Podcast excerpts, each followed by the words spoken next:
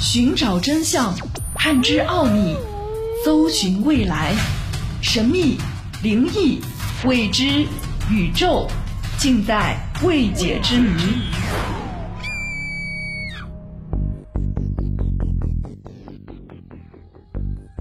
欢迎收听《奥秘全接触之未解之谜》，我是肖峰。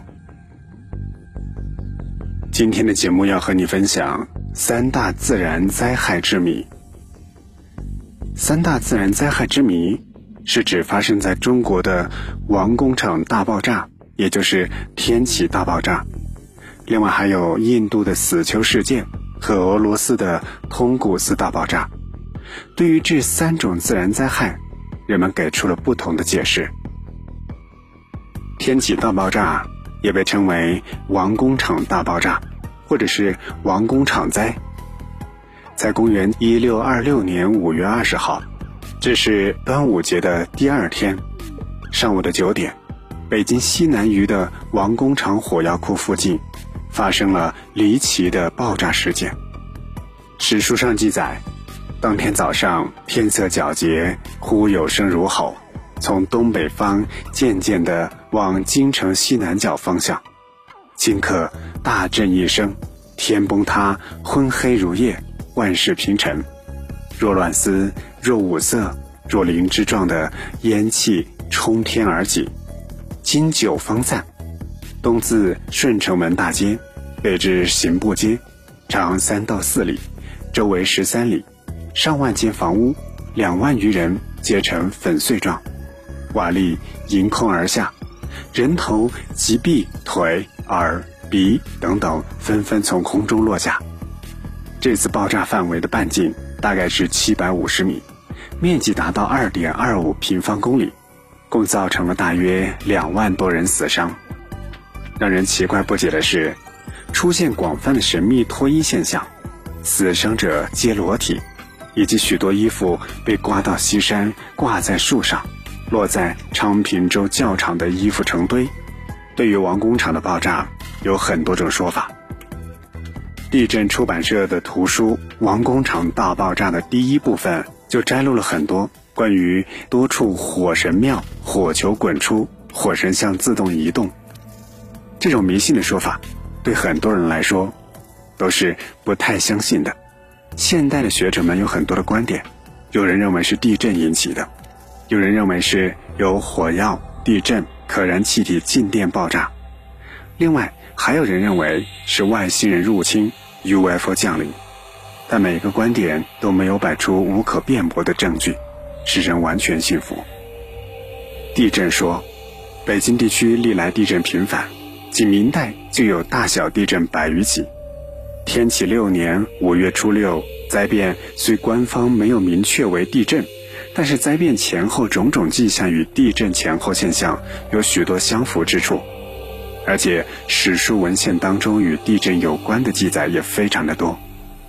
如果以地震来判断的话，那么这次地震具有烈度大而震区面积小的特点，比如震灾中心，也就是宣武门内大街以西、刑部街以南，破坏力几乎达到了摧毁性的程度。然而，在离赈灾中心较近的建筑，真如寺、承恩寺等等都没有受到多大的破坏，这种情况是举世未见的。还有蘑菇状如烟云，也不是地震出现的现象。又如不论男女尽皆裸体、寸丝不挂等等现象，也并非地震的后果。至于灾变当中产生的巨大冲击波，在地震史上恐怕也是少有先例。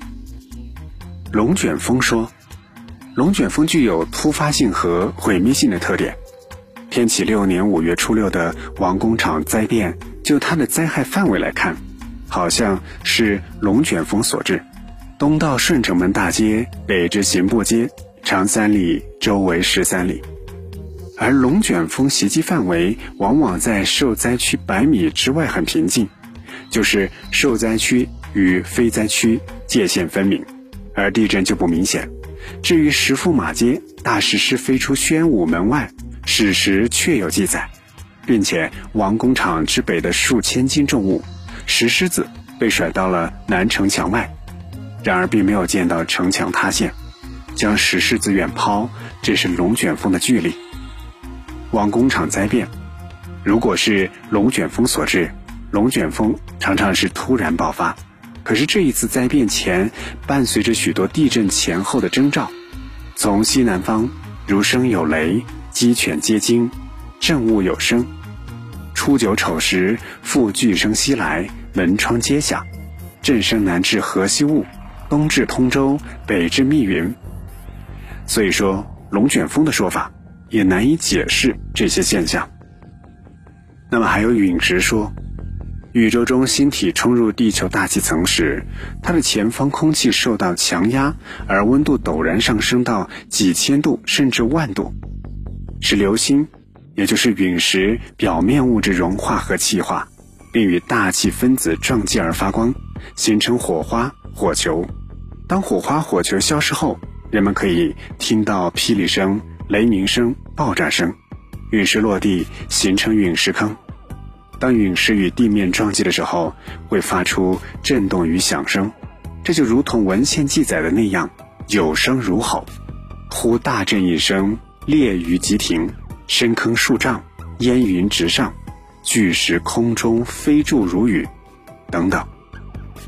陨石。也完全有可能使房屋猝然倾倒，大树尽拔出土，但是陨石说也没有解释灾变前后的种种地震征兆。火药焚爆说，这次灾变中心正是王工厂药库，所以灾后就曾有人说王工厂不戒自焚，是都城吃扰。王工厂是一个巨大的火药库，根据文献记载，每五日。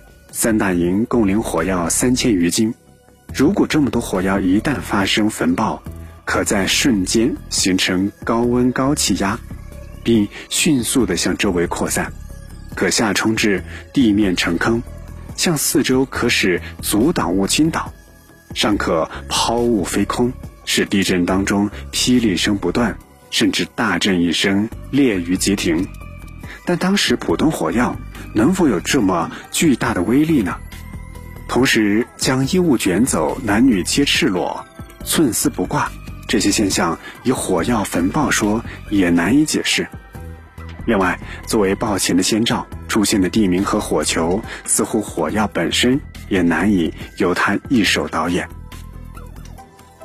那么，关于王工厂大爆炸，也就是天启大爆炸，到底是怎么产生的？